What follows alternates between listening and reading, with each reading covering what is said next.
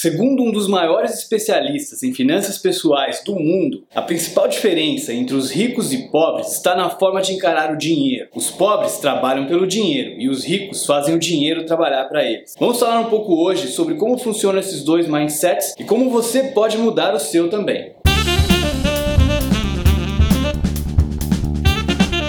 Essa dica vem de um livro que eu vou deixar aqui a referência para vocês poderem dar uma olhada depois, chamado Pai Rico, Pai Pobre. É um livro que eu recomendo bastante ler. Te ajuda a mudar um pouco o mindset nesse sentido de fazer o dinheiro trabalhar para você. E o Robert Kiyosaki, que é o autor, ele diz o seguinte: na realidade, se a gente for pensar contabilmente, tudo aquilo que é um bem que você adquire passa a ser um ativo. E tudo aquilo que você deve, tudo aquilo que você tem que pagar para alguém é um passivo. Essa é a visão contábil tradicional que a gente usa nas empresas, inclusive. Mas ele diz o seguinte: que as pessoas ricas, o que elas compram é um tipo diferente de ativo. É aquele ativo que gera receita, aquele ativo que realmente cria dinheiro para você e não aqueles ativos que geram simplesmente despesa para você. Por exemplo, vamos supor que você compre uma casa na praia. Você já tem a sua casa na cidade e você compra também uma casa na praia. Aquela casa na praia que você comprou, ela provavelmente não vai te gerar dinheiro, ela não vai te gerar receita. Pelo contrário, ela vai te gerar muita despesa. Você vai ter que fazer a manutenção da casa,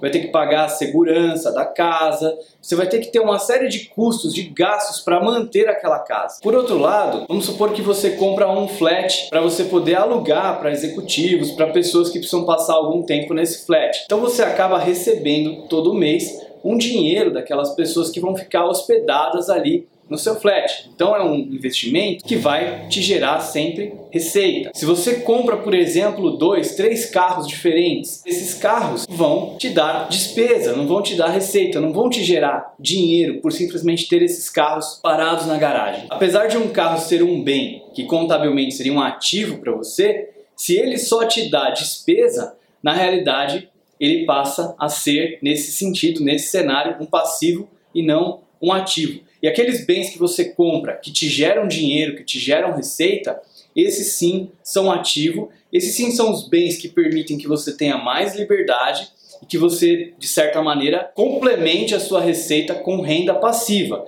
que é esse dinheiro que você ganha sem ter que trabalhar todos os dias para receber esse dinheiro. Então são investimentos como esse, são investimentos que você faz, por exemplo, em imóveis que você vai alugar para outras pessoas. Se você faz investimentos em flats, por exemplo, quando você investe o seu dinheiro em alguma coisa que vai te dar mais dinheiro sem que você tenha que trabalhar para ganhar aquele dinheiro, sem que você tenha que trocar o seu tempo pelo dinheiro, esses investimentos são investimentos que vão te gerar renda passiva. Então é esse tipo de investimento que você tem que potencializar cada vez mais para que você pare de trabalhar pelo dinheiro e faça com que o dinheiro comece a trabalhar cada vez mais para você. Resumidamente, você precisa potencializar a sua renda passiva. Espero que você tenha gostado desse episódio, deixe o seu comentário, deixe o seu like aqui no canal do YouTube. Não deixe também de assinar o podcast no iTunes. Muito obrigado e até o próximo episódio.